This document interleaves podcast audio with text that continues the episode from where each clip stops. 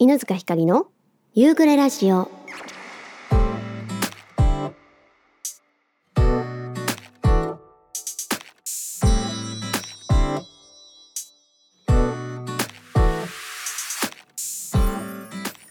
さあ始まりました。第90回夕暮れラジオになります。皆さんこんにちは。こんばんは。とうとう夕暮れラジオ90回になりました。あっという間ですね。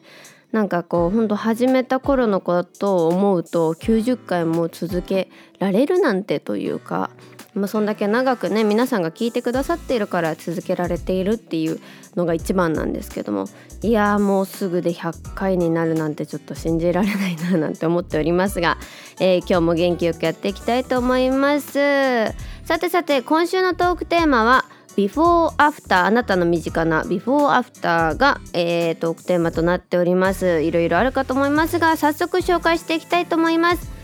ラジオネームブブさんからです。いつもありがとう。ずかちゃんこんにちは。こんにちは。夏休みの宿題意外にコツコツやってそうな方もギリギリだったと聞いてほっこりしちゃいました。早速私の身近なビフォーアフターはうんなんだろう。ずかちゃんの言ってた髪の天パからストレートってのは少し違いますが私も天パで天然パーマで髪を短くしたことないです。最近は洗って濡れてると本当に綺麗にパーマしたみたいに、えー、な感じでウェーブで、えー、ブラシを溶かして乾かすと結構いい感じにサラサラ髪になります。この間の配信でも少し話題になっていた蚊に刺されるっていうのも子供の頃は本当に、えー、よく蚊に刺されていましたが最近は減った気がします。私の血がまずくなったのかな？これといったビフォーアフターがないのでこの辺でやめときます。皆さんのビフォーアフター楽しみにしてます。ということでブブさんいつもお便りありがとうございます。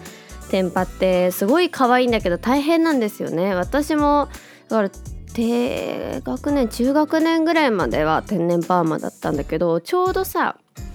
なんかこう小学校の、まあ、中学年ぐらいになってくるとみんなこうおしゃれとかもう好きになり始め自主的にねお母さんがやってくれるからとかじゃなくてさやり始めるじゃない。服もさあの当時なんだっけニコプチとかニコプチだよね。そうなんかあの小学生用の雑誌みたいなのがあって。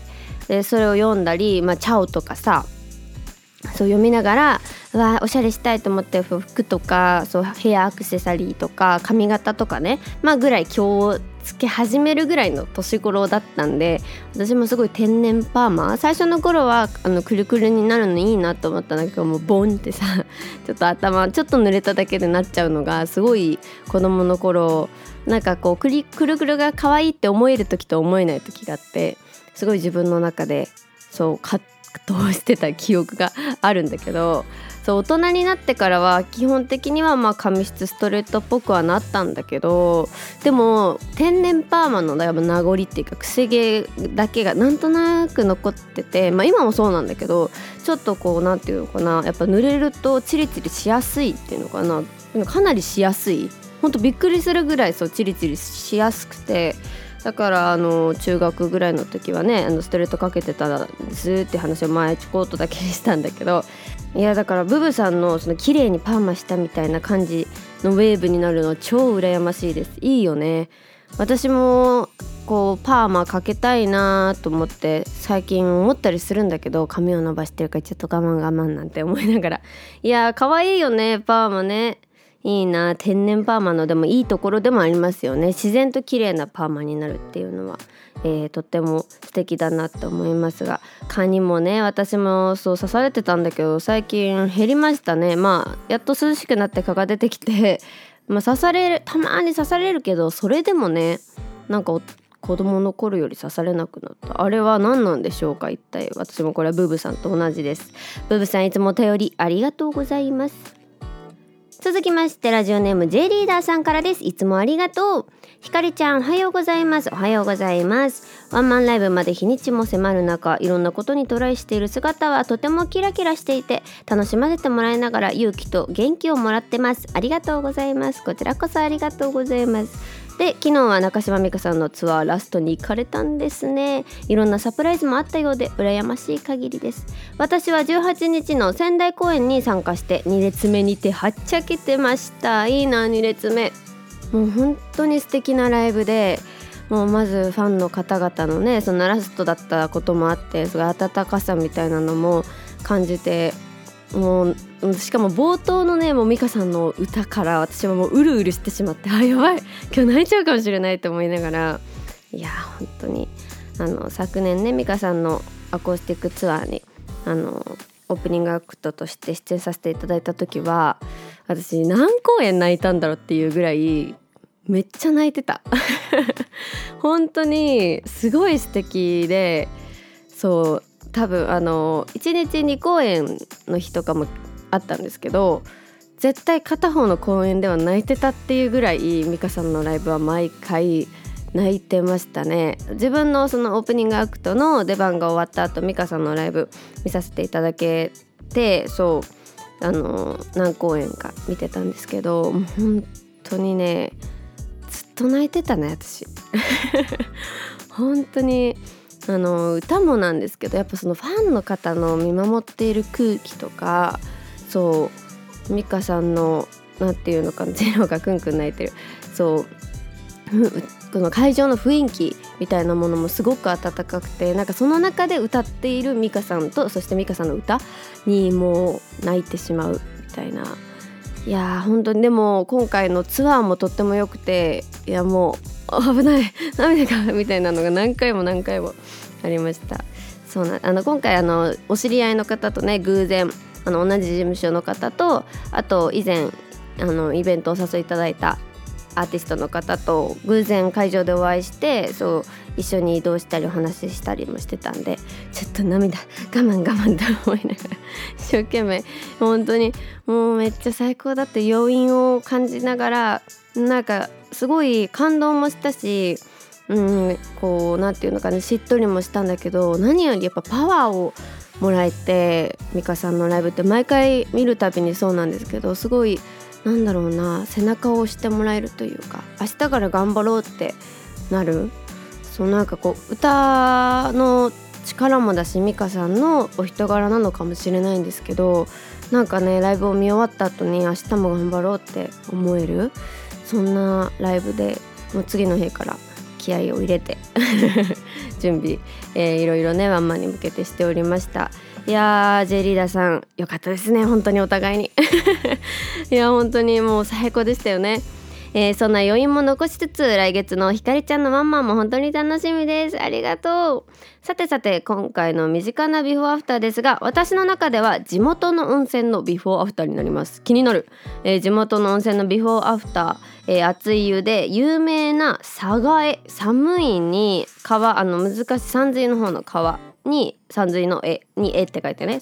佐賀江温泉ですが今年の4月におよそ半世紀のえー、役目を終えて今解体の真っ最中です。えー、前に朝のウォーキングコースにもなっており解体の進め現場を見ている物悲しさもありますが感謝の念が込み上げてきます新しい温泉は場所を移転して同じくウォーキングコースにあるのでこちらはこちらでこれから歴史を刻んでいく。チャプター2に元気をもらっています。毎朝常連さんで混雑する様子は今も昔も変わりません。こんなところが私の身近なビフォーアフターでした。ひかりちゃんリスナーさんのお話を楽しみにしております。ということで J リーダーさんいつもありがとうございます。温泉ね。でも移転してまあ近くにってことなのかな？同じウォーキングコースってことは。まあそこそこ近くにまた新しく、えー、歴史を刻んでいくということで。いや温泉の移転ってでも珍しいですね。なかなか聞かない。でも温泉地が多いところってか温泉が湧くところだとよくあることなのかな？ねどうなんだろう。ちょっとそんなところも気になりますが J リーダーさんいつもお便りありがとうございます。続きましてラジオネームポンヌさんからです。いつもありがとう。稲塚さんリスナーの皆様こんにちは。先日はまたまた4時間超えのツイキャスでしたが楽しい時間はあっという間でした。ありがとうございました。こちらこそありがとうございました。早速ですが今週のお題について。つい最近の私のビフォーアフターですが9月18日に約半年かけてお稽古していろいろ準備してきた長唄の演奏会が無事に終わりました。この演奏会というのがお客様の入った大きな舞台で流派の名前を背負って多流試合をするような感じでうまくいったところもありますが反省点も多く舞台の怖さも覚えました。が本番前よりも終わった今の方がもっと長唄を好きになりました。これが私のアフターです。もっとたくさん聞きたいしたくさん弾きたいたくさん勉強したい長唄の楽しさを広めたいと思うこのモチベーションは本番を乗り越えて得たものですね。本番を迎えるまでいろいろ大変で不安もあったし吐くほど緊張しましたが終わったらいいことしかなかったと思えるプラス思考も身につけたかもしれません。すごい演奏会の様子をね貼ってくださっておおすごい。これ見てみたいな聞いてみたいすごく、えー、こちらはお開きの各流派、えー、女流合同演奏えー、客演から客席から見たら迫力ありますねという。本当にね皆さんこう なんてう写真じゃこれどうやって調べたらいいの？なんかこの写真をみんなにも見てほしいんだけどなんていうのかな？すご 何人いるんですかね？3段4段？だ3段4段ぐらいのひな壇にあのー、その長唄の演奏の方が全員並んでるんだけどそのなんか合唱コンクールみたいな感じでそれのね迫力が全員お着物を着られてるんですごいこれはちょっと画像で皆さん見てほしいな。横からのアングルも見る。うわおすごいね。え私が載せてもらった紀州道ジョージ紀州道ジョージうん。えー、すごいあこういう並びで長唄ってやるんですね。あお囃子が入ると演奏もまたノリが変わってテンポも良くなるんです。一歩踏み出す勇気は必要ですがやはり何事も実際体験することが大切ですね。そこから得る情報量の多さは半端ないです。犬塚さんももうすぐワンマンライブが控えてますが今ライブに向けてたくさん頑張ってる分収穫もたくさんあるライブになると思います。その先の景色を皆さんと一緒に見に行きましょう。それではということでポンヌさんいつもありがとうございます。えこのね画像見てほしい。すごいわ。私初めて見たかも。いやーすごい長唄の各流派の合同演奏だから多分こういろんな流派の方がみんな集まってねそうそうあの弾かれて演奏して歌われてるんだと思うんですけどすごいのよ迫力が。いやこれはね確かになんかこうもうこの景色だけでなんか心打たれるというか感動しちゃう。これで演奏聞いたらやばいんだろうな。聞きたいな。いやいやすごく興味をそそられる内容。そしてビフォーアフターでした。ポンヌさんいつもお便りありがとうございます。続きましてラジオネームメルルさんからです。いつもありがとう。こんにちは。何しようって迷ってたら締め切り日になってしまいました。今回は娘のビフォーアフター、えー、まだ途中にしました。えー、初めて検診にもらったエコーの写真にしようと思ったのですがしまい込みすぎたのか見当たらなかったので生まれた直後のポラロイドからです。11月22日いい夫婦の日に17頃7時頃夕方の5時頃、えー、陣痛室に入り18時57分に 318g で生まれました。ウイザンだから一晩かかると友人の奥さんに言われて仕事の後片付けを必死にしていた夫でしたが割とすんなり生まれて立ち会えなかったパパでした。次は病院を退院する準備をしていた時に撮った1枚。子供の体重分が減らなくてその後増加の道を爆心中の私です。3枚目はいとこの結婚式に出席するためにおめかししたドレス姿を玄関前でパチリ。初めてのフォーマルドレスはもちろん手作りです。本当にすごい、えー、このドレスはその後何人にも貸して、えー、役に立ちました。めっちゃ可愛いね。すごい写真がねそうちゃんとついてるからね分かりますよ成長具合が、えー、そして4枚目は七五三の記念写真3歳の時です。この時は妹がお金出すからと知り合いの写真館でたくさん写撮影してアルバムとパネルで10万ぐらいしました。もちろん夫は値段知りませんけど。最後が成人式の写真です。この時に着た絞りの着物は、えー、義理の姉の成人式の着物です。えー、娘の方が背が高いので前撮りの時に写真だけ撮りました。当日は先にレンタルをしてたのでおばあちゃんと写ってる方を着ました。これがなんか後からお便りいただいたんですけどちょっと逆だったってことなんですけど写真がねもうすごい素敵なんですよね。いやーなんかすごくグッときますね。えー、この後ご縁があって結婚式を挙げることができれば写真がつながっていくんですが私が娘を出産した年齢を追い越しましたが気配はありませんね。写真を撮りすぎて整理できてなかったので探すのが時間かかってしまいました。とりあえずこんな感じです。あら順番に並んだのに写真がバラバラになってしまった。ワンマンライブの配信がやっとセールされました。最近なかなか配信のタイミングが合わなくて寂しいですが皆さん盛り上がってて嬉しいです。ワクワクしてきますね。体調に気をつけてベストで当日を迎えられますよう祈ってます。それでは皆様のビフォーアフター楽しみに聞かせていただきます。ということで写真をねつけてくださったからすごくなんかこうグッとくるものがありますね。娘さんがこう愛されて育ったのもすごく伝わってくるしメルルさんすごいわやっぱり。あのドレスだっけ？ドレスだよね。このドレス手作りしたのすごい。いやすごい素敵なお便りいただきました。メルルさんいつも応援ありがとうございます。続きましてラジオネームマッキーさんからです。いつもありがとう。ひかりさんこんにちは。こんにちは。前回は締め切り前にメールできたのに今回は過ぎてしまいすみません。間に合えばお願いします。間に合ってますよ。早速ですがトークテーマのあなたの身近なビフォーアフターはについて書かせていただきます。自分自身のことではありますがきっかけとしてかなり前のことになります。僕は子供の頃は魚介類の牡蠣が食べれませんでした。かし大学生になって居酒屋でバイトするようになり調理場を体験することで嫌いだった牡蠣が大好きなものへと変わりました。主に揚げ物や炒め物を担当していて鶏の唐揚げや牡蠣フライなどを揚げてました。注文を間違えてキャンセルになった際に余った牡蠣フライを捨ててしまうのももったいないということになり調理場の人たちと休憩中に食べることになりました。あありますねこういうこと。お腹が空きすぎてたので恐る恐る食べてみたところなんと美味しいではありませんか。子供の頃はあの独特の苦手だった味が、えー、すごく美味しく感じたのです。それをきっかけに殻付きで提供していた生牡蠣も食べてみたところこれも美味しく感じたのです。それからは食わず嫌いだったものも少しずつ食べるようにしてみたところ美味しく感じることもよくありました。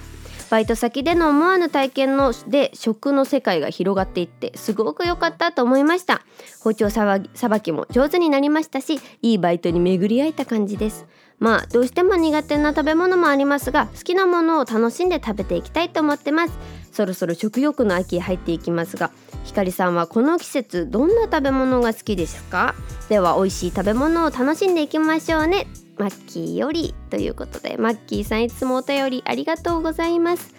食の好みはねビフォーアフターかなり皆さんあるかと思いますね。そうね確かに食べ物ってビフォーアフター結構あるよね。なんだろう成長の過程で食べられるようになるあの瞬間って何なんでしょうね。同じほら食べ物の味としては同じなわけじゃん。やっぱ子供の頃の方がこう味覚というか感覚が過敏なのかな？に鈍感なのかな？分かんないけどなんかこう同じものでも美味しさがぐっと変わってきますよね。大人になると基本何でも食べれるし。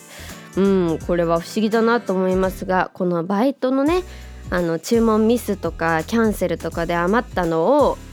食べるあるあるですよね。なんかそれすごいなんかなんか懐かしくなっちゃってすごい盛り上がっちゃった勝手にうわあるあるとか思って。いやあるよね。私も居酒屋でバイトしてたこと2回ぐらいあるんですけど注文キャンセルとかなんか頼んでたお客様頼んでたはずなのに頼んでないって言われて酔っ払ってたりとかしてさ頼んでないって言われたりとかすることとかあってそうするとまあ戻ってくるじゃん。それももうね他の方に提供するわけにもいかないからじゃああのドリンクのこたつ食べていいよとか言われて食べたりとか。すごいそれを思い出した。いやーなんかありますよね。食べ物ってでも大人になること大人になる良さでもありますよね。これは食嫌いなものが好きになるっていうのは。